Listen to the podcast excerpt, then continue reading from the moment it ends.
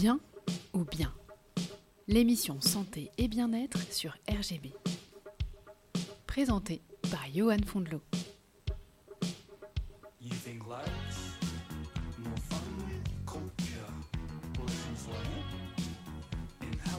Bienvenue dans l'émission Bien ou Bien sur RGB 99.2, votre rendez-vous mensuel pour tout savoir sur l'actualité et les enjeux liés au domaine de la santé et du bien-être.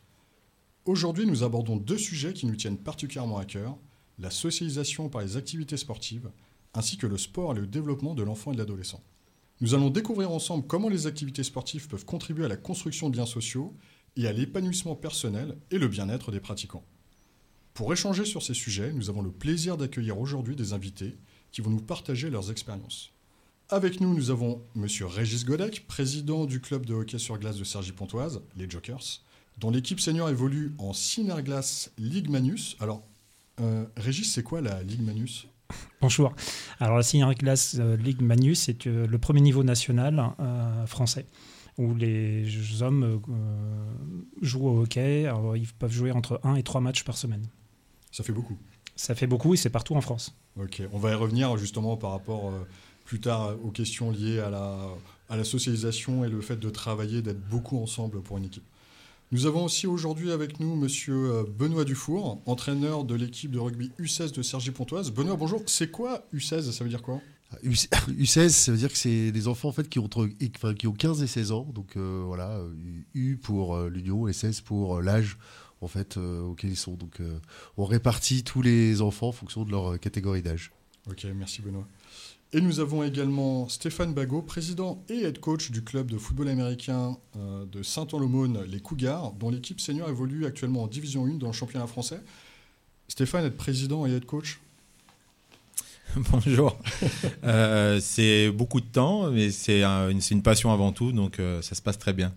Alors, avec nos invités, nous allons voir comment les activités sportives peuvent aider aussi bien les enfants, les ados et les adultes à se socialiser, et comment elles peuvent être utilisées pour promouvoir l'inclusion sociale et lutter contre les discriminations. Restez à l'écoute, l'émission débute maintenant. Bien ou bien avec Diwo, produit de bien-être et cosmétiques 100% naturel, made in France. Pour commencer, nous allons nous pencher sur les bénéfices de la pratique d'un sport en équipe, parce qu'aujourd'hui on n'a que des sports qui se, qui se jouent collectivement, hein, pour, euh, pour la socialisation des individus. On va commencer par, euh, par vous, Benoît. Donc, comme je disais, vous êtes l'entraîneur des U16 de l'équipe de rugby de Cergy-Pontoise, et vous avez, euh, vous avez été ou vous êtes vous-même joueur euh, en rugby folklore. C'est quoi le, rugby folklore? Le rugby folklore, c'est le rugby pour les anciens, on va dire.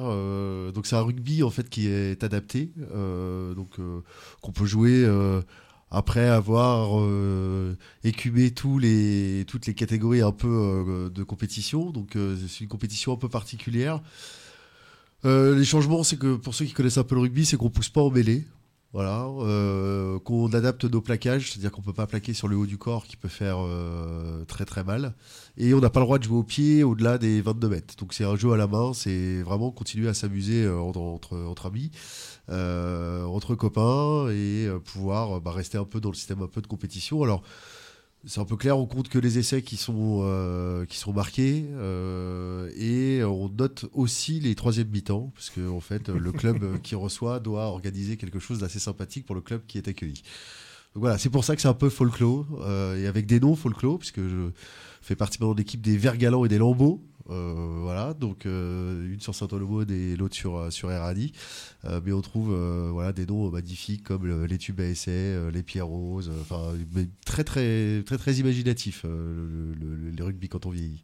Est-ce que ça veut dire qu'il n'y a que des anciens, entre guillemets, en folklore, ou il y a des, aussi des vingtenaires qui, qui jouent? Alors non, y a, il y a- on va dire que c'est normalement c'est plus pour la, les, les, les quarantenaires, puisqu'on considère que celui qui a 20 ans peut encore jouer à un niveau, à un certain niveau de compétition et qu'il a encore les cadres et l'envie. Maintenant, on accueille euh, tous ceux qui ont envie de jouer. L'intéressant de cette euh, pratique, c'est qu'on accueille aussi des gens qui viennent d'autres sports et qui euh, n'ont absolument pas connu le rugby, donc on arrive aussi à les accueillir et vous pouvez démarrer le rugby à 30 ans, à 40 ans. On a quelques quelques arrivées qui viennent du hockey, par exemple. Voilà, des, des gars qui ont fait du hockey en fait très longtemps et qui se décident à euh, 30 ans, 35 ans de venir goûter un peu aux joies du rugby. Donc on- ça permet ça aussi. Alors, à travers ces deux prismes, celui où, vous êtes encore euh, aujourd'hui joueur et celui, euh, euh, on va dire, le prisme de l'entraîneur, pouvez-vous nous donner votre avis sur les bénéfices justement du, sport collectif, en particulier par rapport à la socialisation de ses pratiquants? Bah on va être très clair, je vais reprendre une, vieille maxime qui n'est absolument pas la mienne, mais on a l'habitude de dire école de rugby, école de la vie. C'est vrai que au travers d'un sport collectif, on a euh, généralement on retrouve toutes les étapes de la socialisation, c'est-à-dire que c'est là où on apprend euh, euh, bah, qu'on n'est pas tout seul euh, dans la vie et que nos actions et nos interactions peuvent jouer sur à la fois sur notre individu mais aussi sur un collectif. Donc, et dans le rugby, c'est très très particulier parce que on dit dans, le rugby, il y, a, vraiment deux équipes en fait. On a des avants et des trois quarts. Euh, et on dit tout commence devant. Euh, donc euh, il faut aller mettre la tête un peu dans l'agroupement, il faut aller se donner euh, physiquement pour pouvoir aller laisser les gazelles un peu, un peu s'exprimer. Donc c'est intéressant dans, le, sport, c'est de dire bah, on va trouver la place pour. C'est très vrai dans le rugby, on va trouver une place pour chacun. Tout le monde vient un peu comme il est. Il est accepté avec ce qui fait ses forces, mais aussi ses faiblesses. Et on va essayer de ne raisonner que sur le collectif, en apportant euh, une petite dose d'individualité et de travail, mais toujours en, force. Et le rugby euh, est assez marquant, puisqu'on retrouve euh, à tous les niveaux des amis, avant tout. Et il y a une sorte de solidarité qui se crée avec, avec le rugby et qui apprend, qui apprend beaucoup de choses. On apprend que bah, si on veut réussir, il faut travailler, que, que peut entre guillemets blesser l'autre euh, sans le vouloir, euh, on peut euh, parfois s'agacer du d'un mauvais comportement, euh, donc et on le travaille euh, avec le groupe, mais aussi euh, on apprend à, j'allais dire à pardonner, c'est un grand mot, mais à excuser de temps en temps la baisse de régime, euh, le mauvais geste, euh, l'erreur tactique. euh.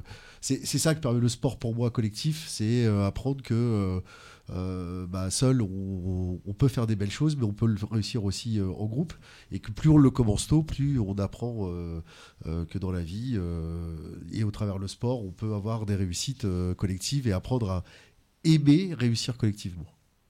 J'ai une question parce que vous, vous êtes entraîneur, encore une fois, pour des, des enfants qui ont 15-16 ans. Qu'est-ce que vous dites à des parents qui ont des craintes un peu de laisser leur enfant jouer au rugby, donc un sport assez, on va dire un sport de contact On leur dit de venir, on leur dit de regarder, euh, on leur dit surtout d'écouter leurs enfants à la fin des entraînements, à la fin euh, des matchs, euh, parce que c'est souvent eux qui ont raison, c'est souvent eux qui, comprennent. Et on leur dit qu'il y a du travail derrière. Ce qui est souvent étonnant, c'est que il y a des certaines pratiques euh, de sport plus individuelles et beaucoup plus euh, violentes, entre guillemets. hein, euh, parler de judo, de karaté, de tous ces sports de combat que les parents acceptent bien plus facilement. Alors que là, c'est du collectif, euh, c'est on va mettre euh, un grand gaillard face à mon petit enfant. Ouais, bah, ça s'apprend. euh, on apprend à plaquer, on apprend à tomber, exactement comme on le fait dans un sport de combat. Il n'y a pas un judoka qui vous dira qu'on lui a pas appris à comment recevoir un coup, comment retomber sur un tatami. Bah, dans nos sports collectifs, on apprend aussi ça. On apprend qu'est-ce qui se passe quand on est plaqué, comment ne pas se faire mal sur un plaquage, et comment au contraire apprécier le fait de dire euh, plus il y a de la force en face et plus j'ai réussi à le faire tomber et plus je suis content et parce que je me suis pas fait mal. Euh, après la blessure, euh, comme dans tous les sports, elle existe et faut pas faut pas la cacher. Mais je dis souvent aux parents de venir voir. et de regarder surtout le visage des jeunes quand ils sortent d'un entraînement ou, du terrain. C'est eux qui parlent, hein, c'est pas, pas nous. Je voulais revenir aussi sur quelque chose que vous avez dit sur le fait qu'il y a deux équipes en une, il y a les avants, il y a les arrières. Comment vous, vous arrivez à faire jouer tout le monde ensemble? Et je sais que cette question, je la poserai à, coach et président Bago ensuite, mais euh, co- comment vous faites, vous, euh, avec les U16 Bah, on a euh, deux entraînements par semaine. On a généralement des entraînements qui sont liés au poste d'abord et après on les fait travailler tous ensemble. Donc on a des ateliers collectifs, on a du jeu, beaucoup de jeux. Euh, parce que ça passe euh, par là, surtout à cet âge-là, il faut qu'ils s'amusent. Euh, donc on, travaille vraiment tous ensemble, à un moment en mélangeant en plus bah, les, les, les, activités, on fait faire du travail de d'avant à des trois quarts, du travail de trois quarts à des avant pour que chacun respecte l'autre. Parce que ça, c'est aussi important que chacun sache que bah, sans l'autre, c'est pas possible. Euh, dans le rugby plus particulièrement. Euh, alors je sais pas trop pour le hockey ou pour le euh, pour le football américain, même si j'ai même si j'ai des, j'ai quand même quelques petites idées, mais on dit souvent que au football, il suffit d'avoir un Zinedine Zidane et vous le mettez dans une équipe de troisième division, il va réussir. En rugby, le gars, il va réussir à passer, mais s'il n'y a pas toute l'équipe qui s'y met, qui se met en planche, euh, ça passe pas quoi. Vous avez besoin du travail de- de tout le monde, et c'est ça qui est intéressant aussi dans le. Vous parliez de, Johan, de, de socialisation, euh, voilà, c'est aussi ça qui est intéressant, c'est que on apprend aussi que euh, bah, si, si tout le monde n'a pas envie d'aller dans le même sens, on réussit moins bien. Merci Benoît. Merci, c'était très clair. Plaisir. Coach euh, et président Stéphane Bagot, vous êtes donc vous officiez depuis 2019, je crois, à ces, à ces postes-là pour les Cougars de Saint-Olomone, si je me trompe? Alors, en tant que président, je suis là depuis 2019. En tant que coach, j'ai commencé à coacher en 2003-2004 pour les juniors, là où j'étais encore joueur. Et quand j'ai fini ma carrière en 2014, j'ai coaché au moins de 2014 à 2017. Après, j'ai fait un petit break. Et après, en revenant à la présidence, j'ai aussi pris le- la direction de l'équipe euh, première. D'accord. Et vous êtes arrivé chez les Cougars en 2001 2001, tout à fait. Ok.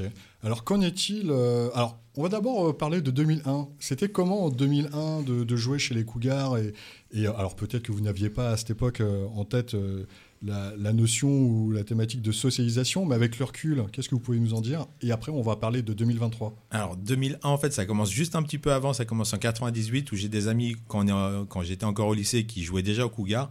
Pour des raisons euh, diverses, j'ai pas pris le, wagon en marche à cette période-là où j'aurais joué en junior, donc euh, qui correspond maintenant au U20, puisque les appellations ont changé. Ça, c'est un de mes regrets dans ma vie. J'aurais dû commencer plus jeune, mais bon, ça, c'est, on peut pas tout refaire.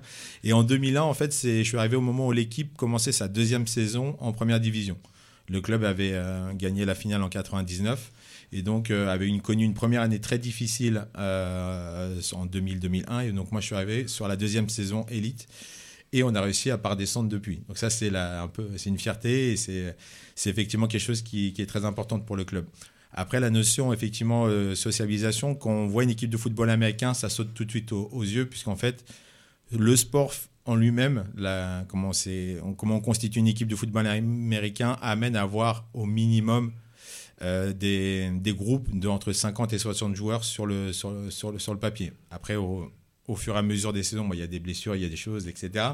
Mais voilà, c'est des groupes qui sont très importants, puisque sans trop rentrer dans les détails, grosso modo, au foot américain, vous avez deux équipes qui sont bien distinctes à l'intérieur de l'équipe principale, puisqu'en fait, les 11 joueurs qui vont jouer en attaque ne sont pas les mêmes que les 11 joueurs qui vont jouer en défense. Et sans rentrer dans, trop dans les détails, il y a même une troisième équipe, enfin même euh, différentes équipes, on va faire simple, qui sont les équipes spéciales qui vont correspondre à tout ce qui est équipe de coup de pied d'engagement, de dégagement et de transformation des points, donc tout ce qui va être jeu au pied.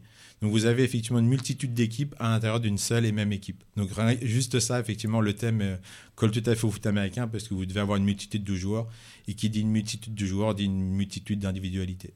Alors, comment vous faites pour que tout ça euh, tienne? Et alors, c'est un gros travail. puis, euh, souvent, on dit euh, que beaucoup de sports s'inspirent du foot américain parce que depuis toujours, en fait, on a une multitude de coachs, puisqu'en fait, on part, alors ça, il y a des, des similitudes avec ce que disait Benoît, euh, on part effectivement du travail individuel pour aller après, effectivement, sur le côté coll- collectif. Donc, il y a plusieurs étapes, effectivement, mais sur les, entraînements, c'est comme ça. Donc, vous avez effectivement des petits groupes qui se forment. Donc, par position, par escouade, puis après par attaque-défense, et enfin, pour finir, par le groupe entier. Donc à chaque fois, vous avez une référence avec un coach qui va lui effectivement avoir effectivement entre 6 et 7 joueurs qui vont être, en- être encadrés par un coach. Donc on va avoir un peu le, même, euh, formation que si vous êtes en, en de vacances ou autre. Vous voyez, il y a effectivement un entraîneur pour un X, X joueurs. Et après, vous avez un entraîneur principal. Et effectivement, vous avez des entraîneurs d'attaque et défense, puis des entraîneurs de position. Donc tout ça fait qu'effectivement, vous avez une structure qui tient la route et qui effectivement peut euh, euh, prendre en, charge effectivement chaque joueur de l'individualité au groupe. Est-ce que vous avez vu euh, une évolution, quelle qu'elle soit, euh, entre le début des années 2000 et, et aujourd'hui? Il y, a- il y a beaucoup d'évolutions parce qu'en fait, dans euh, 2001, le foot américain est arrivé dans les années 80 en, en France. Donc 2001, déjà, on est quasiment à la moitié de la vie du foot américain en France si on se reporte à aujourd'hui.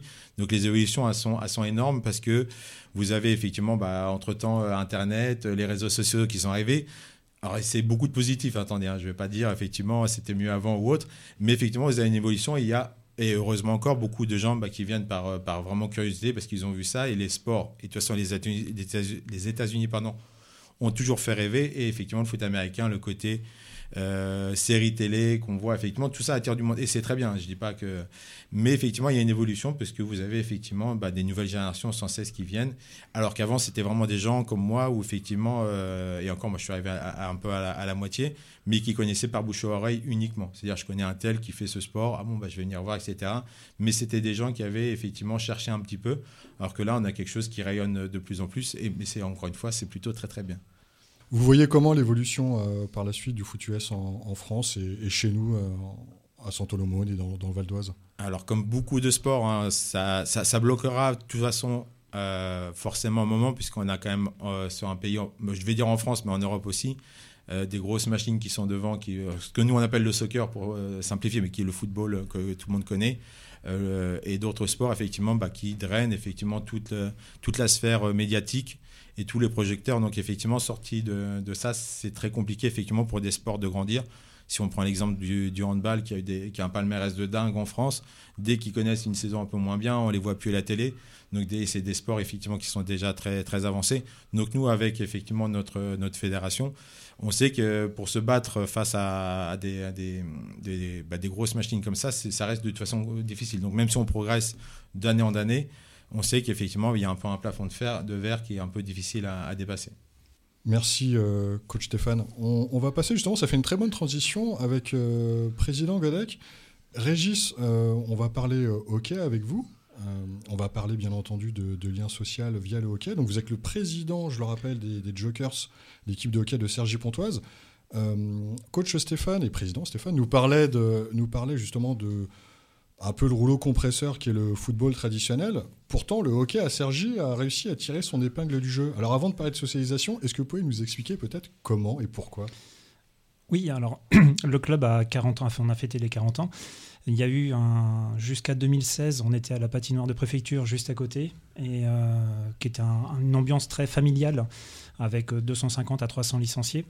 Et le gros coup de, boost qu'on a pu avoir, c'est en 2016, euh, nous avons eu la chance d'aller à l'Aranice, donc le, long de la 15, près du Décathlon, et euh, avec aussi la Fédération française de hockey sur glace qui est domiciliée. Et donc on a une très belle patinoire, une des, on va dire des meilleures de France, euh, qui permet d'avoir deux pistes de glace. Donc ça a été un, boom exceptionnel et on est passé actuellement à 600 licenciés. Donc ça fait x2 en quelques années. On a eu, euh, on a maintenant des, problèmes de, de riches et la gestion des, jeunes dans les vestiaires. Parce qu'on on a tellement de, jeunes dans certaines catégories où c'est euh, pas problématique, mais il faut jongler avec les emplois du temps, parce qu'en plus c'est un sport mixte, donc on a des garçons et des filles. Donc pour s'équiper, c'est pas trop un problème. Pour se déséquiper, prendre sa douche, ça pose tout de suite des problèmes, euh, des problèmes de logistique. Euh, mais on est euh, de tout temps, le, club de Sergi a été, euh, de Pontoise a été euh, hum, associé au hockey féminin, et donc ça lui a permis de rentrer au temple de la renommée d'ailleurs. Par, euh, on a 18 titres de championne de France euh, et de tout temps, on a, les, les filles ont une grande valeur euh, au niveau du, du club. Donc on fait attention. L'avantage, c'est que jusqu'à 13 ans, les garçons et les filles peuvent jouer ensemble. Euh, ils ont les mêmes protections, le casque, le plastron, enfin ça se voit pas. Donc euh, un petit, un grand, un blanc, un noir, euh, ça n'a pas d'importance garçon-fille. On ne voit pas les différences sous le casque. À partir de, de 13 ans, les filles peuvent être sous-classées hein, parce qu'il y a un problème de, de taille et de force. Mais il y a certaines filles qui continuent à jouer avec les garçons et on a même le, la DTN de la Fédé qui a joué à Sergi en D1, donc au deuxième niveau national euh, en 2001. Alors ça veut dire quoi la DTN de la, La- Fédé? La direction, nationale, la direction technique nationale. D'accord. Alors Régis, euh, on va se recentrer vraiment purement sur le, le sport lui-même, la pratique du hockey. C'est quoi les bénéfices euh, du hockey dans la socialisation justement de ses pratiquants? Alors l'avantage, c'est que comme on a un équipement, on gomme toutes les, toutes les disparités qu'il peut avoir.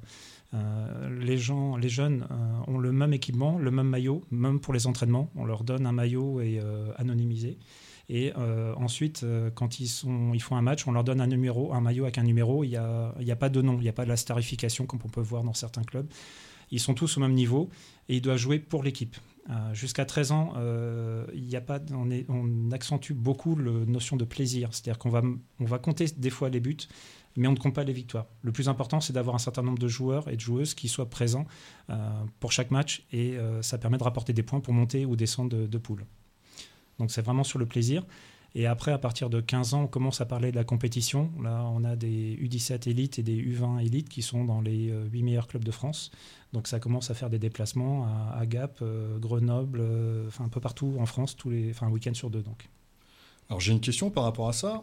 Euh, comment on peut concilier justement le besoin de compétition et d'accomplissement dans le sport avec l'importance de maintenir justement ces bonnes relations, les relations positives et les liens sociaux? Ce que je veux dire par là, c'est que, et je pose aussi la question à, coach euh, et président Bagot et aussi à Benoît, euh, l'entraîneur, c'est au bout d'un moment, il faut gagner, et on le sait, semaine après semaine, journée après journée, il faut gagner.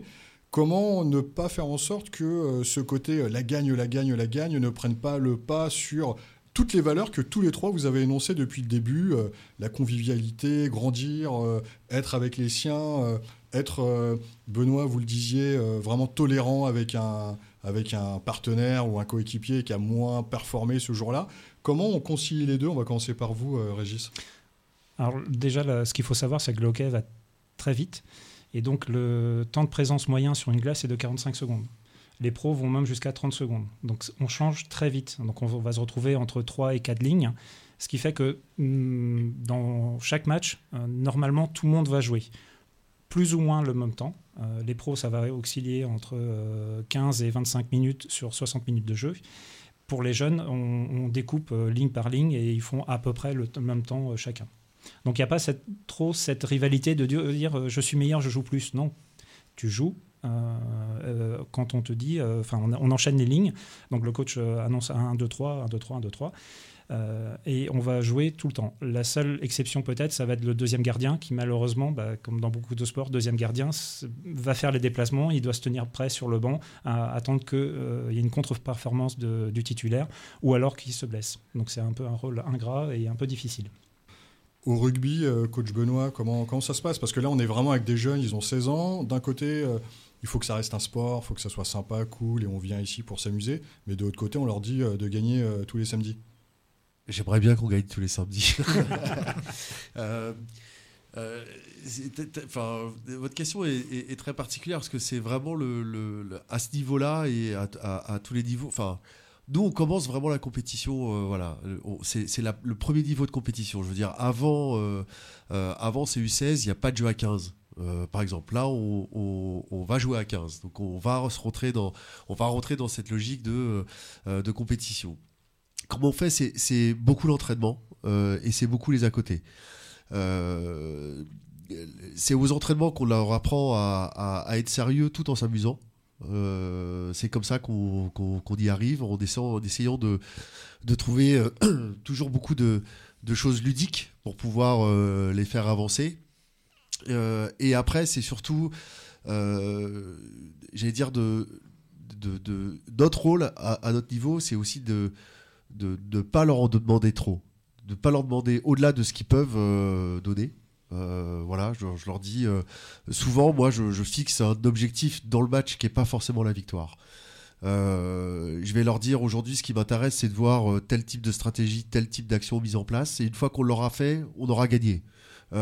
C'est vraiment d'essayer de, de dire bah la victoire n'est pas une fin en soi.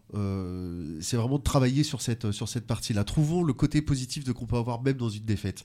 J'ai un exemple très particulier sur un match euh, qu'on a, eu euh, cette saison. À la mi-temps, on perdait 61-0. Ils jouaient pas, ils avaient pas envie, il y avait pas de, avait pas de force. Et en face, il y avait une équipe qui était euh, qui était très très belle. Et à la mi-temps, je leur ai dit bah écoutez, si on continue, on s'en va. Je dis à ce moment-là, je vais dire l'arbitre, je vais leur dire on part, ou alors vous me donnez juste, vous donnez juste de quoi de quoi être content. Et ils m'ont regardé, ils ont dit mais on fait quoi? Je dis je veux juste voir des plaquages. Voilà, je veux vous voir en défense, je veux juste voir des plaquages. Tant pis s'il y en a un qui passe, mais je veux que le premier plaquage soit là. Et après on verra. Il se trouve qu'on perd 80 à 20. C'est-à-dire que sur la deuxième mi-temps, on a fait 20-20. Euh, et voilà, et c'est comme ça. Et en fait, on a retenu que ça. À la sortie du match, je leur ai dit tête haute, parce qu'on sort tête haute et on leur apprend à, vraiment se dire bah, un point à un moment, on va trouver quelque chose de positif et on n'a pas gagné, donc on va continuer de travailler. Mais on y arrivera et fixer des objectifs vraiment très précis pour qu'on les mette toujours dans cette version de on va travailler, on va réussir. Mais il faut quelque chose de positif, il faut leur ramener ça. Coach Benoît, merci. Je me tourne vers euh, coach Stéphane, parce que c'est bien beau de, de trouver quelque chose de positif après chaque journée. Mais comme vous le disiez, euh, Stéphane, le, le club, depuis qu'il est monté en D1, le club des Cougars, n'est jamais redescendu. Donc on n'a pas envie qu'il redescende. Donc euh, co- comment, comment on fait euh, pour justement concilier ce côté euh, on veut gagner et pour nous c'est euh, élite, D1 élite, ad vitam aeternam et le fait de continuer à s'amuser à jouer au football américain Alors, je vais quand même revenir sur ce qu'a dit Benoît, euh, parce qu'avant toute chose, euh, comme je l'ai dit en introduction, on a des effectifs qui sont très importants. Donc le premier rôle d'un entraîneur, que ce soit sur les jeunes ou même sur, sur l'équipe élite, donc les seniors, c'est de constituer une vraie équipe. Nous, on a la particularité que, effectivement, tous les trois fois où on s'entraîne, notre attaque de défense va affronter notre attaque d'attaque. Notre équipe d'attaque, par contre. Donc, en fait, les deux équipes sont en confrontation. Et le jour du match, on doit faire qu'un seul. Donc, la, la problématique, elle vient de là. Donc, déjà, constituer une équipe qui fasse qu'une le jour du match, c'est déjà une épreuve en soi. Après, effectivement, euh, tout au long d'une saison, euh, je pense qu'il n'y a aucune équipe qui, au début de la saison, aucun coach qui regarde son équipe en disant euh, on n'a pas envie de gagner. Après, je pense qu'il faut être euh, objectif et avoir euh, la capacité de mesurer ce qu'on est capable de faire. Et effectivement, si, euh, si nous, on, joue avec des, poules, donc on a d'abord notre poule au nord et puis après on va, il y a la poule du sud qui à un moment va se retrouver en playoff. Donc effectivement, on a très rapidement le, l'objectif effectivement de sortir de la zone de relégation, à l'intérieur même de notre poule. Et après, bah, effectivement, on peut aller voir plus loin pour les playoffs. Et après, bah, les playoffs sont effectivement, alors ça c'est très sport américain aussi, c'est vraiment une phase où on va jouer différemment que pendant la saison, où là on va jouer plus comme dans un championnat, où effectivement on va essayer de se placer, de ne pas être relégué, etc. Une fois que vous êtes en playoff, et ça se voit dans tous les sports américains, les équipes jouent de toute façon différemment, parce que là c'est euh, gagner ou mourir. Donc voilà, il y a- vraiment différentes étapes entre constituer l'équipe, jouer entre dans la gestion par rapport à un championnat, donc euh, se placer au niveau des poules, et après arriver en playoff, et là jouer uniquement la gagne et, vivre ou mourir, on arrête ou ça continue. Merci. Et, et- et Oui. pour répondre, parce que je crois qu'on on peut partager ça, euh, euh, ne pas descendre, euh, ne pas rater, euh, ça passe avant tout par la formation. Et je crois que c'est ça, de l'attachement à un club, la vie que va avoir ce club, ça dépend aussi de la formation et de ce qu'on emmène. Euh, je peux parler du RCACP, euh, je veux dire aujourd'hui, dans l'équipe première du RCACP qui joue euh, donc en Fédéral 3, hein, qui est quand même euh, une division nationale malgré tout, bah, il y a 15 joueurs sur cette équipe première, donc sur les 22 joueurs qui sont sur la, sur la, sur la, sur le, sur la feuille de match. Aujourd'hui, il y a 15 joueurs qui viennent de la formation, c'est-à-dire qu'ils les ont connus depuis tout petit. Ce club, il est à eux, quelque part. je crois que c'est un peu ce qu'on, ce qu'on essaye. J'ai des, des souvenirs aussi en basket où, euh, sur un club comme Saint-Olomone, souvent les, les coachs et le président disaient c'est pas notre club, c'est le vôtre. Euh, et c'est comme ça qu'on arrive à maintenir euh, des choses et à se dire que bah, plus groupe est fort, parce qu'il y a une notion de groupe aussi, en a dans tous les, dans les trois sports qu'on a là. Euh, si les gars ont envie d'être ensemble et d'être solidaires et d'aller euh, entre guillemets au combat, parce que c'est on fait tous les trois des sports de combat hein, quelque part, euh, ça aide. Plus il y a, y a de liens dans les équipes, plus on, force cette, ce, côté un peu merveilleux de en groupe on va réussir et en groupe on va se battre et, et on va tenir quoi. Merci, merci Benoît. Alors, nous allons faire, euh, chers auditeurs, une euh, petite pause musicale. Alors, Régis, vous avez choisi une chanson en particulier pour ce premier break. Vous allez nous dire de quelle chanson il s'agit et pourquoi, surtout, vous avez choisi euh, cet auteur euh, très prolifique et très connu en France. Alors déjà, c'est difficile de choisir une chanson parce qu'on a quand même euh, beaucoup de, de choix. Alors, je me suis focalisé sur Jean-Jacques Goldman, euh, qui est un très grand auteur, compositeur et que tout le monde connaît. Euh, je cherchais plusieurs, euh, une chanson de, son immense palmarès, et donc je me suis euh, euh, focalisé sur euh, comment? Sur Je te donne. Je te donne, voilà, c'est ça. Et donc je me disais que, outre le message politique à l'époque, euh, c'est aussi un, un joli clin d'œil en, en tant que bénévole, de rappeler qu'on est bénévole, on donne du temps et c'est pour la passion de nos enfants, euh, principalement, pour qu'ils puissent s'épanouir dans leur sport. Et, euh, et voilà. Je pense qu'on est tous d'accord autour de cette table. Alors donc c'est Jean-Jacques Goldman et Michael Jones. Je te donne.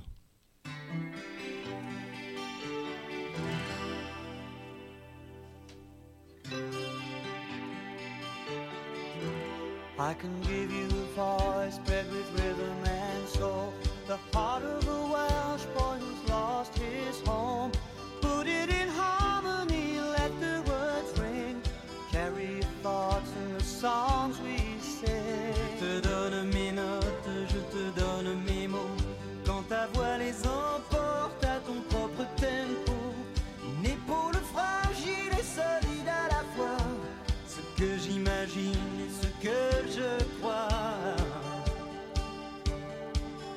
Je te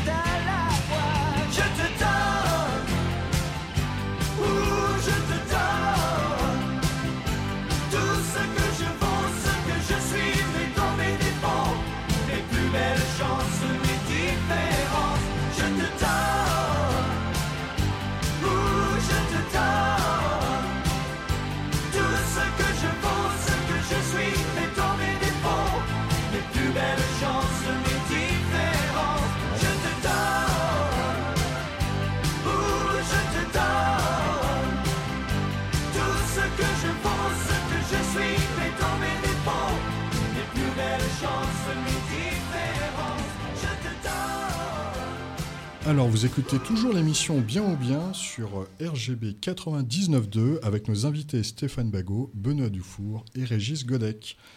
Euh, avant de nous pencher sur l'impact euh, du, du sport et, euh, chez les jeunes et les adolescents, Sophie, bonjour. Bonjour. J'ai le plaisir d'accueillir Sophie Hoffman. Les auditeurs la connaissent déjà, hein, puisque Sophie, vous êtes l'autrice du podcast My Boob Story, dont les 200 épisodes sont parus sur RGB l'année dernière, je crois. Tout à fait. Alors chaque mois, si vous êtes là aujourd'hui, hein, c'est que chaque mois, dans Bien ou Bien, vous allez nous présenter une chronique santé. Et aujourd'hui, pour cette première, vous allez nous parler des bienfaits du sport, bah, justement sur la santé. Oui, des bienfaits et de son importance aussi, parce que plus d'un quart de la population mondiale, soit 1,4 milliard de personnes, n'est pas assez active. C'est l'OMS, l'Organisation mondiale de la santé, qui nous le dit. On ne pratique pas suffisamment d'activité physique pour rester en bonne santé. Alors, on parle bien d'activité physique plutôt que de sport parce que l'idée pour notre santé, c'est pas de devenir une athlète de haut niveau ou un athlète de haut niveau, mais plus de mettre son corps en mouvement. Ce qu'il faut savoir ensuite, c'est qu'il y a différents degrés d'intensité euh, d'activité. Euh, faire la cuisine, promener son chien ou prendre sa douche, par exemple, alors c'est une activité physique déjà, oui, Euh, et c'est une activité qui est d'intensité légère. Ensuite, marcher de façon plus dynamique, passer l'aspirateur, faire du jardinage ou du vélo, là on va être sur une intensité euh, modérée. Donc très logiquement, faire du sport comme du footing, de la danse, du rugby, du hockey ou du football américain, on est sur une activité euh, d'intensité élevée. Ces différents degrés d'intensité sont évidemment à adapter à ses capacités physiques. Maintenant, qu'est-ce qui se passe concrètement euh, dans notre corps quand on se met en mouvement? Eh bien, tous nos organes vont s'activer. Les muscles se contractent, le cœur s'accélère, les poumons fonctionnent plus vite et dans notre cerveau, il se passe aussi pas mal de choses. Comme on demande plus d'efforts au corps, le sang circule plus vite et certaines hormones vont être libérées en plus grande quantité. On va ainsi produire plus d'endorphines pour compenser la fatigue et la douleur, plus d'adrénaline pour répondre aux besoins d'énergie ou encore plus de dopamine pour continuer l'effort et c'est ce cocktail d'hormones qui va nous procurer une sensation de bien-être et d'accomplissement. Mais en quoi activer tout ça dans notre corps est bénéfique pour notre santé, me direz-vous? Bah oui, c'est vrai ça. En, en quoi c'est bénéfique? Et oui, eh bien parce que notre corps est fait en fait pour être physiquement actif. On est programmé comme ça, c'est inscrit dans nos gènes. Pratiquer une activité physique, c'est donc entretenir le bon fonctionnement de notre organisme. Mais si nos ancêtres, les chasseurs-cueilleurs, faisaient entre 10 et 15 km de marche par jour, on n'est pas obligé d'aller jusque-là euh, pour se maintenir en forme. Alors Sophie, euh, c'est quoi en fait le bon dosage d'activité euh, à avoir? Eh bien, chez l'adulte, à partir de 18 ans, l'OMS conseille de pratiquer 30 minutes d'activité physique modérée 5 fois par semaine ou 20 minutes d'activité intense 3 fois par semaine. Après, si on fait les deux, c'est bien aussi. Chez l'enfant et l'adolescent, donc entre 5 et 17 ans, c'est une heure d'activité modérée tous les jours, plus une activité intense au moins 3 fois par semaine pour renforcer les muscles et les os. Et quand on sait que dans le monde, 81% des ados ne sont pas assez actifs, c'est pas mal, c'est pas mal d'avoir cette, euh, cette info en tête. À la clé, en nous activant et au-delà du bien-être ressenti, qu'est-ce qu'on gagne? Eh bien, on diminue de 20% le risque de développer un cancer du côlon ou du sein, par exemple. Alors, ça ne veut pas dire qu'on n'en développera pas, malheureusement, mais on réduit le risque par rapport à une personne qui n'a pas d'activité. On diminue aussi le risque de faire de l'hypertension, d'avoir une maladie cardiaque ou du diabète. Et si on est atteint par ces maladies, on réduit leur impact. En ce qui concerne le cancer, en traitement, une activité physique réduit la fatigue et les effets secondaires. Et une fois les traitements finis, pour ce qui est du cancer du sein en tout cas, on sait qu'on diminue de 24% le risque de récidive. L'activité physique a aussi une action bénéfique sur la dépression, sur la concentration et sur la réussite scolaire. Pour finir, je vous donne mes petits conseils ou tips pour s'activer plus facilement. Euh, essayez de marcher le plus possible parce que c'est vraiment ce qu'il y a de, de plus accessible. Si vous prenez les transports pour aller travailler, par exemple, eh bien, vous pouvez vous arrêter euh, une station euh, avant pour continuer à pied ou prévoir une petite marche de 15 minutes pendant votre pause déjeuner. En plus, c'est toujours bien de s'aérer l'esprit. Commencez par des petites activités pour ne pas vous décourager. Soyez indulgente, indulgente avec vous-même et persévérez. Moi, je suis sûre que vous allez y arriver. Votre corps et votre esprit vous diront merci. Merci Sophie. Alors pour plus d'infos, on peut aller sur le site de l'OMS www.woo.int.fr Tout à fait. et aller sur la page activité physique ou sinon on vient te voir ou on vient vous voir, pardon Sophie, sur les réseaux. Euh, alors c'est Sophie, l'Instagram c'est myboobstory.podcast sur Insta. Tout à fait. Bien ou bien? Johan Fondelot. Alors nous voici de retour dans l'émission Bien ou Bien. Euh, dans cette seconde partie, euh, j'aimerais voir avec vous, mes chers invités, en quoi les activités sportives peuvent vraiment avoir un impact et euh, peuvent vraiment aider les adolescents et les enfants à se développer non seulement émotionnellement, mais aussi, on l'a vu, hein, de, de manière sociale. Celui qui veut commencer prend la parole. Bon, je me jette à l'eau du coup. Allons-y, coach Stéphane. Alors, par rapport au, foot américain, ce qu'il faut comprendre, on va toujours être lié un petit peu à, ce, à cette contrainte, enfin, euh, qu'on a du nombre de pratiquants qu'on a en même temps sur le terrain.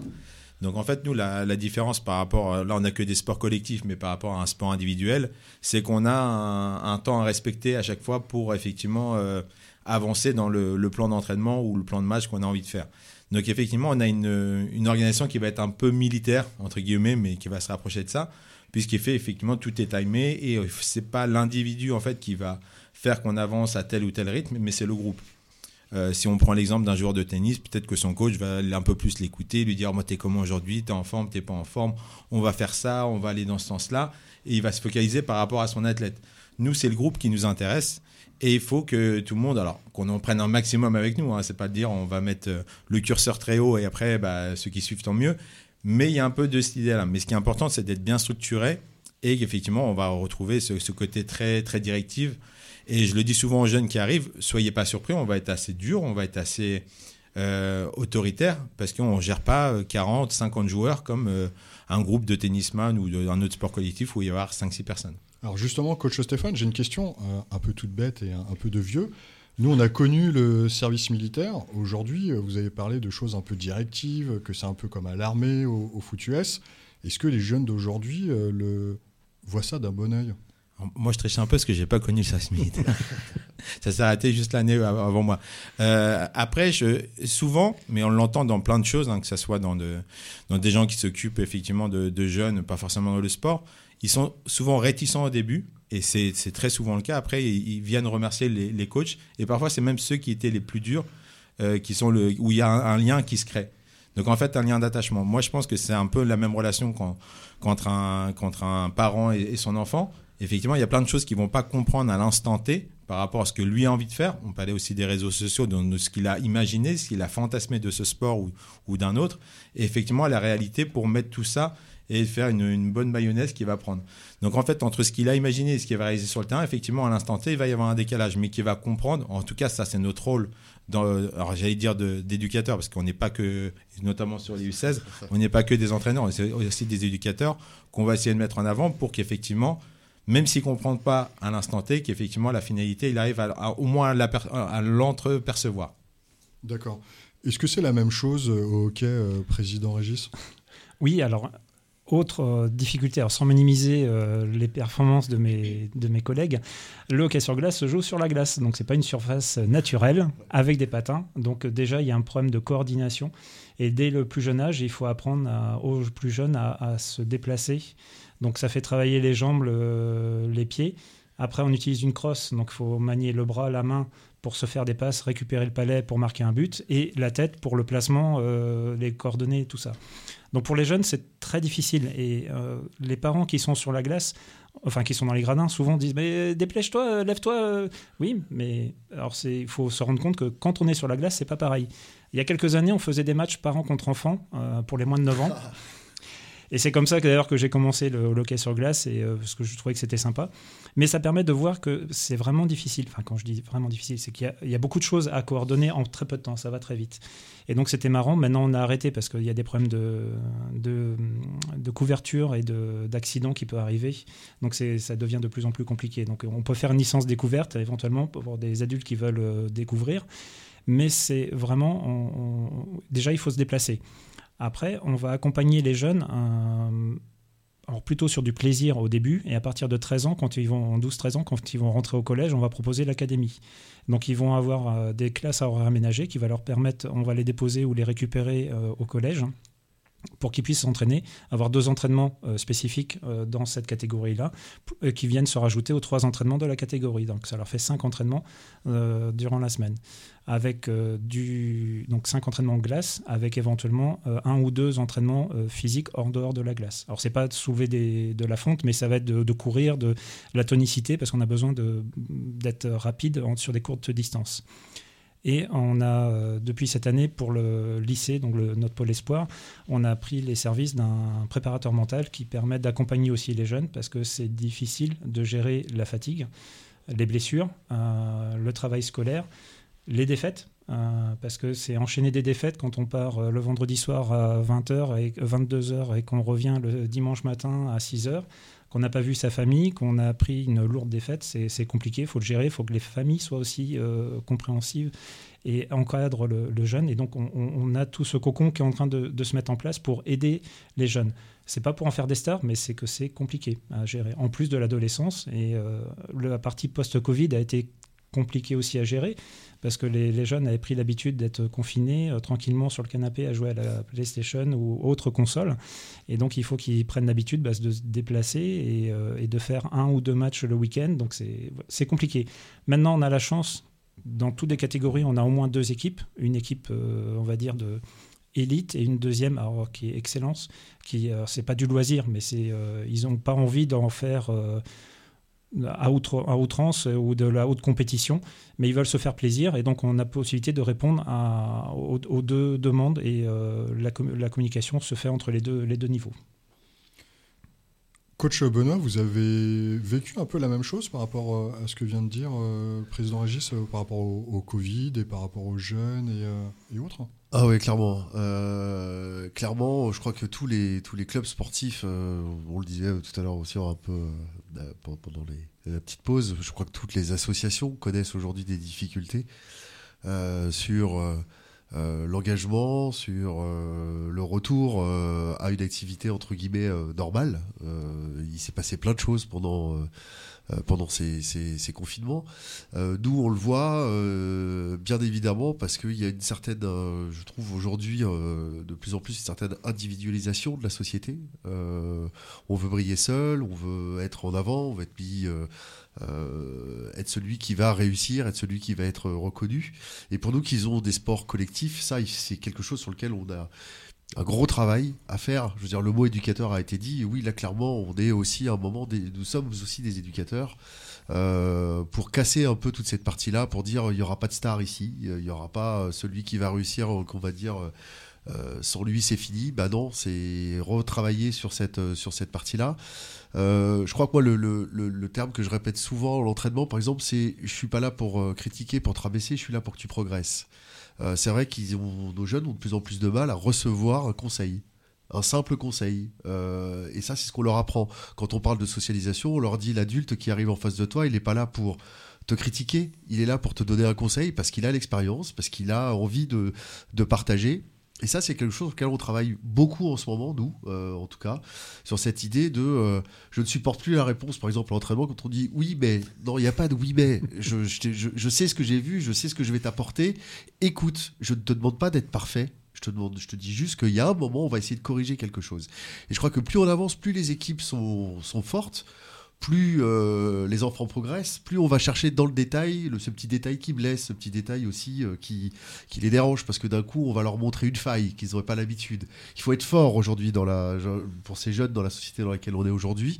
Euh, il faut toujours qu'ils se présentent comme étant très très forts. Et nous, en tant que coach, on va chercher la faille.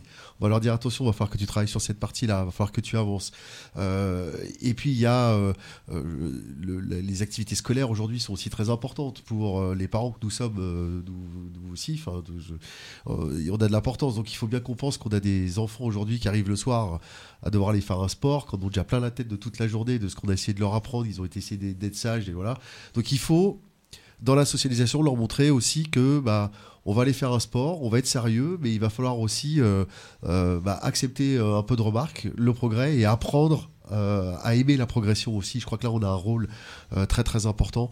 Je le dis aujourd'hui, moi, je prends jamais autant de plaisir que de voir un enfant progresser dans son dans sa façon de jouer, dans sa dans son intelligence de jeu aussi, parce que euh, alors, le football américain, je crois que c'est encore pire quand on voit les schémas de jeu, euh, les 50 schémas de jeu avec, il y en a un qui va partir à droite, il va faire trois pas à gauche et pour être sûr qu'on lui la balle lui arrive.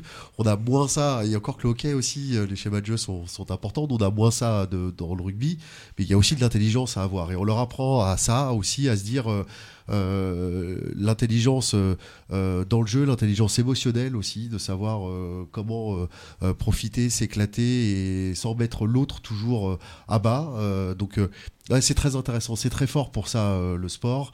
Et puis, je le dis souvent, à un entraînement, après l'entraînement, à un match. Pendant un moment, là, ils ont plus les téléphones, ils ont plus les consoles, ils ont plus les trucs, ils sont entre eux, ils réapprennent à se parler, ils réapprennent à s'écouter. et nous, on leur apprend à justement de pas trop en rajouter. Je- donc euh, voilà, c'est Et- ça qui est Et intéressant. vivre en collectivité. Tout à fait. Parce que c'est souvent une réflexion qu'on se fait entre parents. Euh, pour ceux qui sont au collège euh, ou au lycée et qui après euh, vont aux entraînements ensemble, en fait, ils passent plus de temps que nous avec notre mari ou notre femme toute la journée. Et c'est pas forcément un, amour qu'ils ont spécialement, c'est juste deux personnes qui ont la même passion, qui font le même sport et qu'on a mis dans la même classe et dans le même vestiaire. Donc ça peut être difficile, surtout au moment d'adolescence, de, gérer ce, cette partie-là, mais c'est aussi un, un défouloir qui leur permet euh, d'enlever le, surplus d'énergie ou le, le- le ras-le-bol qu'ils peuvent avoir pendant les cours ou ce genre de choses. Et c'est vrai que je le vois avec mon fils qui, a- qui a 16 ans, où euh, les semaines où il y a pas, il y a un peu moins d'entraînement, comme là en vacances, euh, c'est pas un lion cage, mais il a besoin de se défouler. Donc il va prendre euh, sa crosse, il va taper euh, avec le palais, euh, ou il va courir euh, dehors. Donc euh, c'est aussi, ils ont besoin. Après, c'est comme une drogue, mais une bonne drogue. C'est ce qu'on explique aux parents. Parce que Tu connais le- la fameuse phrase qui dit euh, si t'as pas de bons résultats, euh, t'iras pas faire ton sport. Ou moi je dis aux parents quand je peux, je dis laissez-le nous à l'entraînement, privez-le de match si vous voulez, euh, Mm. parce que ça c'est la pire, mais laissez-le nous parce que si jamais vous leur donnez pas ce défouloir, si vous leur vous autorisez pas un moment, au-delà du bien-être que ça peut faire, euh, Sophie, pour, euh, pour les enfants aussi qui sont en pleine croissance à ce Mm. moment-là, hein, euh, je veux dire, on se parle de, de, de, de jeunes là en, en pleine progression. Au-delà de ça, il y a aussi que si, le lion vous le laissez en cage, on leur dit ça va être pire pour vous, hein. Je- je- ça marchera pas ça. Donc euh, il y a aussi ce côté-là aussi qui est intéressant à travailler avec les parents. Alors justement, vous avez parlé euh, de préparation mentale, vous avez parlé de lion en cage, d'adolescence, euh, de, grands qui grandissent. Moi, j'ai une question par rapport à la confiance en soi. On, dit souvent que le sport aide à développer euh, une certaine estime de soi, une image de soi, une confiance en soi. Est-ce que vous le voyez, vous, euh, dans vos sports respectifs Ou pas? Je vois, je vois Coach Bago qui, qui fait oui, non, que, en fait, je dis oui et non parce qu'en fait, euh, on a plus de. Enfin, moi, je vois avec euh, les jeunes qui peuvent venir, des fois, c'est l'inverse. Ils ont trop. de- Enfin, ils pensent avoir une grosse confiance en eux, mais en fait, quand on creuse un peu, euh, il faut plutôt les faire dégonfler un peu le, le cerveau qu'autre chose. Donc, on peut avoir les deux cas. Et c'est ça ce qui est intéressant, c'est que tous les jeunes qui viennent nous voir et qu'on encadre. Heureusement, on n'a pas un profil type et euh, tout le monde est pareil. Donc, on a des cas différents. Et là, c'est encore notre rôle, effectivement, d'identifier, de dire, OK, celui-ci, il, manque cruellement de confiance en, lui alors qu'il a un gros potentiel. Et à l'inverse, on a quelqu'un qui a un melon un peu énorme, qui se un peu trop beau, alors qu'il a beaucoup de choses à travailler. Ça ne veut pas dire qu'il est mauvais, ça veut juste dire qu'il n'a pas conscience effectivement de là où il doit, il doit progresser. Donc euh, c'est pour ça que j'ai fait une réponse un peu normand, oui, oui mais non. Je suis bien d'accord, mais il y a, je suis tout à fait d'accord. Il y a les deux. hein. Il y a vraiment les deux. euh, Et, il- faut les gérer.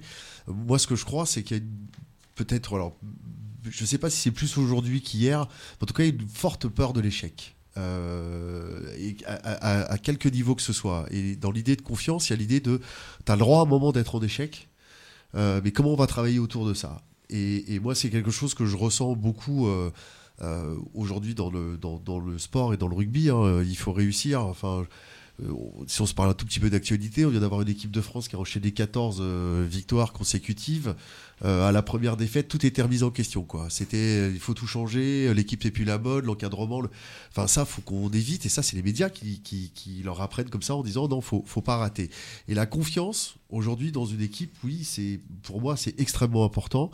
Et il n'y a rien de plus plaisant de voir un, un, un- un jeune ou un moins jeune hein, arriver en se disant oh là là est-ce que je vais réussir? Est-ce que je suis bon? Est-ce que et puis d'un coup euh, pouf exploser parce qu'on lui a permis. À un moment on l'a autorisé euh, aussi à à, pas réussir à un certain moment et, et avoir envie de progresser. Et, moi c'est là-dessus en fait c'est j'ajoute j'allie le progression et la confiance en soi. Il faut qu'on leur redonne cette capacité de, de prendre de la confiance et quand ils ont euh, la confiance leur permet de faire quelque chose, accepter qu'il y ait de l'échec et, pas les blâmer sur cet échec-là. C'est ça qui est important. Alors ça c'est quelque chose qui est important et moi je dis toujours ça en début de saison à mes joueurs. Nous on joue, on est 10 équipes, il n'y en aura qu'une hein, qui sera championne, hein. il n'y en, a pas- il en a pas 10, il n'y en a qu'une. Est-ce que ça veut dire que les 9 autres doivent prendre leur euh, plan de- d'entraînement, tout mettre à la poubelle, jeter l'entraîneur? Non. Il ne faut pas négliger le chemin qu'on va prendre. Alors souvent on dit que c'est le chemin qui est le plus important, mais moi je, le- dis quand même à chaque fois, il faut regarder de là où on est parti, là où on est arrivé, les objectifs. alors, je, crois que c'est Benoît qui parlait des objectifs tout à l'heure, des paliers, et regarder ce qu'on a, ce qu'on a, ce qu'on a parcouru en fait. Sinon, ça voudrait dire que tous les ans on repart de zéro, et c'est ça qui est important par rapport aux jeunes, c'est de leur faire adhérer à un vrai projet. Et effectivement, euh, c'est ça reste le, pour moi la meilleure façon d'incorporer tout le monde dans un groupe. Le hockey a une position de challenger à Cergy euh, par rapport à des grosses euh, écuries comme Rouen ou Grenoble qui sont depuis 20-30 ans au plus haut niveau français dans toutes les catégories. Et euh, on, est déjà on est le challenger, donc euh, on n'a pas forcément cette, euh, supériorité. Euh, là où je suis content, c'est que depuis qu'on est à la Ranice, on a structuré, on a pris des, entraîneurs professionnels, on, a, enfin, on se structure et ça nous permet de, commencer à accrocher Rouen dans toutes les catégories, dans les moins de 15, euh, même les moins de 11, euh, même en Magnus. Euh, voilà, donc on commence à, se rapprocher. Maintenant, la saison est très longue et c'est compliqué. Le hockey, l'autre particularité, c'est que on sait qu'on va tomber euh, sur la glace parce que c'est instable. Donc, on, doit se préparer à tomber. On est protégé, mais on va apprendre comme au judo à tomber. Mais le plus important, c'est de savoir se relever le plus vite et savoir qu'il y a un copain qui est derrière qui va pouvoir récupérer le palais. Et dans le hockey moderne, il y a une grande différence, c'est qu'avant, il y avait deux, deux attaquants, deux défenseurs, un centre qui va distribuer le jeu. Et maintenant, dans le hockey moderne, on est plutôt sur euh, la position du joueur par rapport au palais. C'est-à-dire qu'un un défenseur peut très bien se retrouver attaquant, c'est lui qui doit mener l'attaque. Même si à l'engagement, il va avoir une position de défenseur, dans le jeu, bah, ça, peut rebondir et il peut se retrouver en attaquant, il peut marquer un but et il n'y a pas de problème. Voilà, ça, bouge de partout. Maintenant, il faut accepter de, tomber, de se relever, et c'est ça qui est une belle histoire, école de la vie, parce qu'on tombe sans se faire mal. Alors avant qu'on fasse une dernière euh, pause musicale, j'ai une question. Vraiment, je voudrais que vous puissiez répondre assez rapidement. C'est euh, chez nous à RGB, nous sommes la radio euh, de Sergi Pontoise. Nous sommes actuellement en direct de Sergi. Pour vous, est-ce qu'on a un bon vivier de, de joueurs euh, dans l'agglo, euh, que ce soit Sergi, euh, Saint-Ouen-l'Aumône, Pontoise et autres? Oui. Oui. Il y a beaucoup de sportifs, il y a, il y a beaucoup de sports sur l'agglomération, c'est une certitude. Maintenant, il faut qu'on arrive aussi à faire découvrir tous ces sports, à faire, à, à- à- à se laisser le, à laisser le choix aussi euh, aux jeunes de, de découvrir un peu tous les sports. Euh, euh, J'ai eu la chance il y a quelques années d'avoir euh, moi eu, euh, enfin. La ville nous permettait ça, de, de- faire pendant un trimestre un, sport qu'on avait envie, juste pour tester, juste pour voir. Je crois qu'il faudrait qu'on arrive à redévelopper des, initiatives de ce type-là, parce que euh, c'est dur de choisir un sport, hein. c'est dur. Oui, on a un, un beau vivier et puis euh, je suis d'accord avec toi, il y a beaucoup d'échanges qui peuvent se faire. Donc en mi-janvier, on a fait un match euh, féminin élite où on a invité les, différents clubs de, de l'agglomération de Cergy-Pontoise pour mettre à l'honneur les femmes et les filles. Et euh, on a pu euh, avoir 1800 personnes euh, de présents pour un match féminin qui est entrée gratuite. C'était exceptionnel, alors que d'habitude on est plutôt à 40-50 personnes. Mais c'était une grande fête et après maintenant on est prêt à, voilà, faire des échanges quitte éventuellement à se dire bah tiens en fin de saison on fait un, petit match de basket, un match de rugby, un match de, hockey et puis voilà on se, on se met tous ensemble mais bah, en fin de saison parce que là je vois les yeux noirs du coach de pas se blesser de mais ça peut être sympa ouais de, de faire des échanges et de faire découvrir les, les différents nos différents clubs Entièrement d'accord, entièrement d'accord, y a pas de souci. Alors, comme je disais, nous allons faire une nouvelle pause musicale. Cette fois-ci, c'est une chanson qui a été choisie par notre invité, coach Benoît Dufour. Est-ce que vous pouvez nous dire euh, quelle chanson? Alors oui, il y en avait deux, Il y en pardon. avait deux, laquelle t'as c'est- choisi? on, euh, on a choisi celle de Ben Mazué. Ben Mazué, ouais, très bon chanteur français que j'aime, euh, euh, j'aime beaucoup. Et euh, de mémoire, je, je sais plus laquelle j'ai choisi. C'était. La Princesse et le Dictateur? Ouais, ça vient de la princesse et du dictateur. C'est une chanson assez, euh, assez ouverte, assez, euh, assez étendue, enfin, avec des paroles. J'aime bien cette, ce, ce, ce type de chanteur aujourd'hui qui, essaye de, de- de- d'évoquer plein, plein, de, plein, de, plein de sujets et qui sont très inspirants en fait.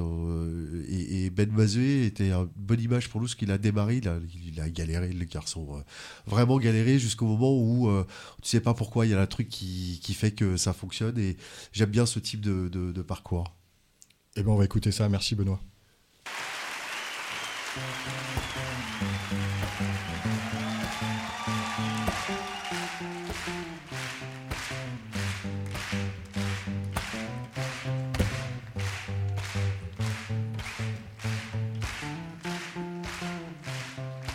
Oh, oh, oh.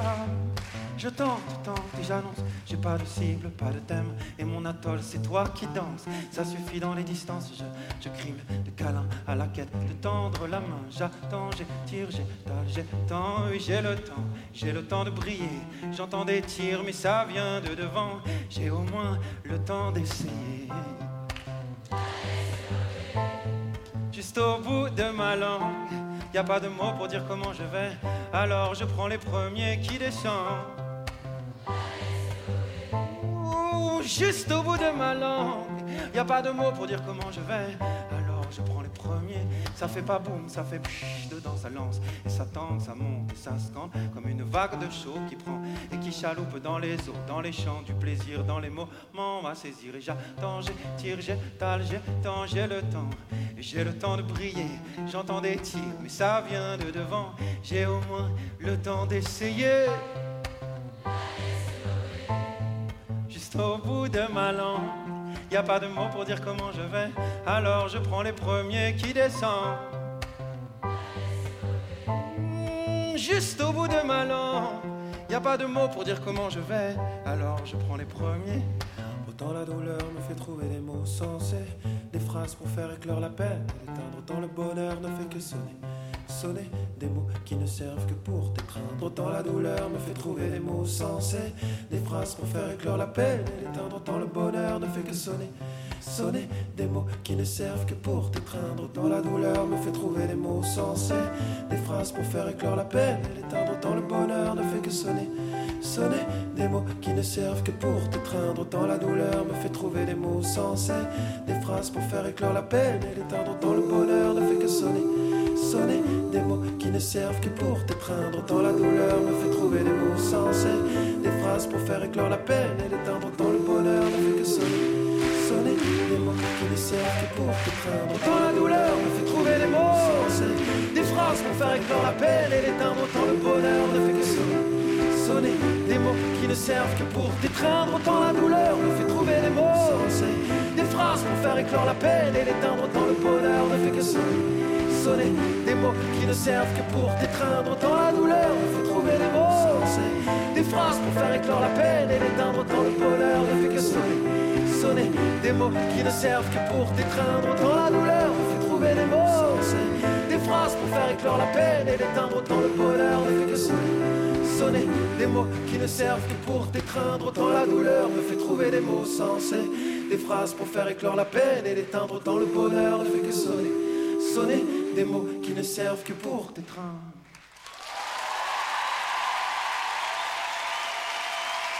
Dans la douleur me fait trouver des mots sensés des phrases pour faire éclore la peine et l'éteindre autant le bonheur ne fait sonner.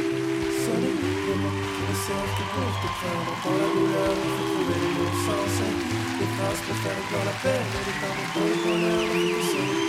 Sonner des mots qui ne servent que pour t'étreindre. Autant la douleur me fait trouver des mots sensés faire éclore la le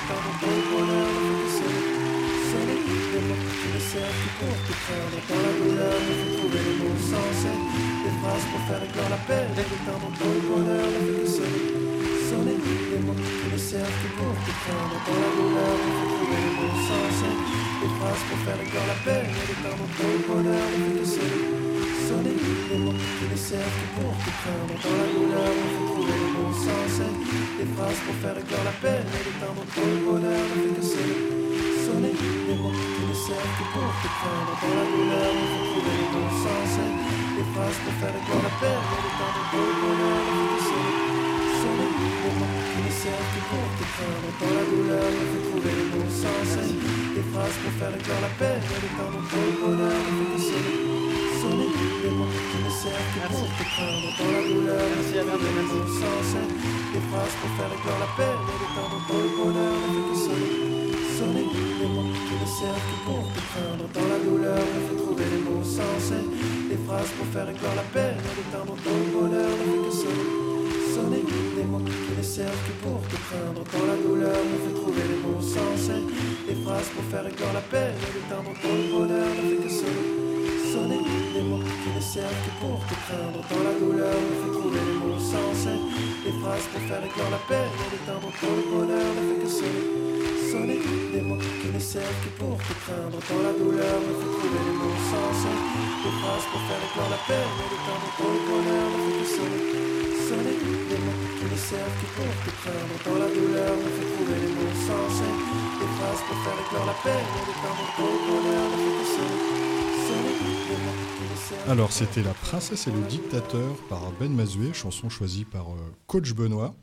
Euh, nous étions donc euh, à l'émission Bien ou Bien sur RGB 99.2 avec nos invités président Régis Godec, coach Benoît Dufour et président et head coach Stéphane Bagot, respectivement pour les Cougars de Saint-Ouen-l'Aumône, pour Monsieur Benoît, les U16 de Sergi Pontoise et président Godec, les Jokers aussi de Sergi Pontoise.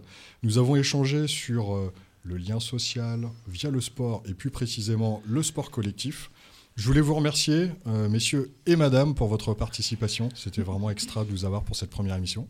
Avec plaisir. Merci Grand beaucoup. plaisir, merci à toi. Merci. Sachez que l'émission sera disponible en podcast sur le site internet de la radio www.radio-rgb.net ainsi que sur vos plateformes de podcast préférées. Je suis Johan Fondelot et vous avez écouté l'émission Bien ou Bien sur RGB 99.2, votre rendez-vous mensuel pour tout savoir sur l'actualité et les enjeux liés au domaine de la santé et du bien-être. A très bientôt et prenez soin de vous.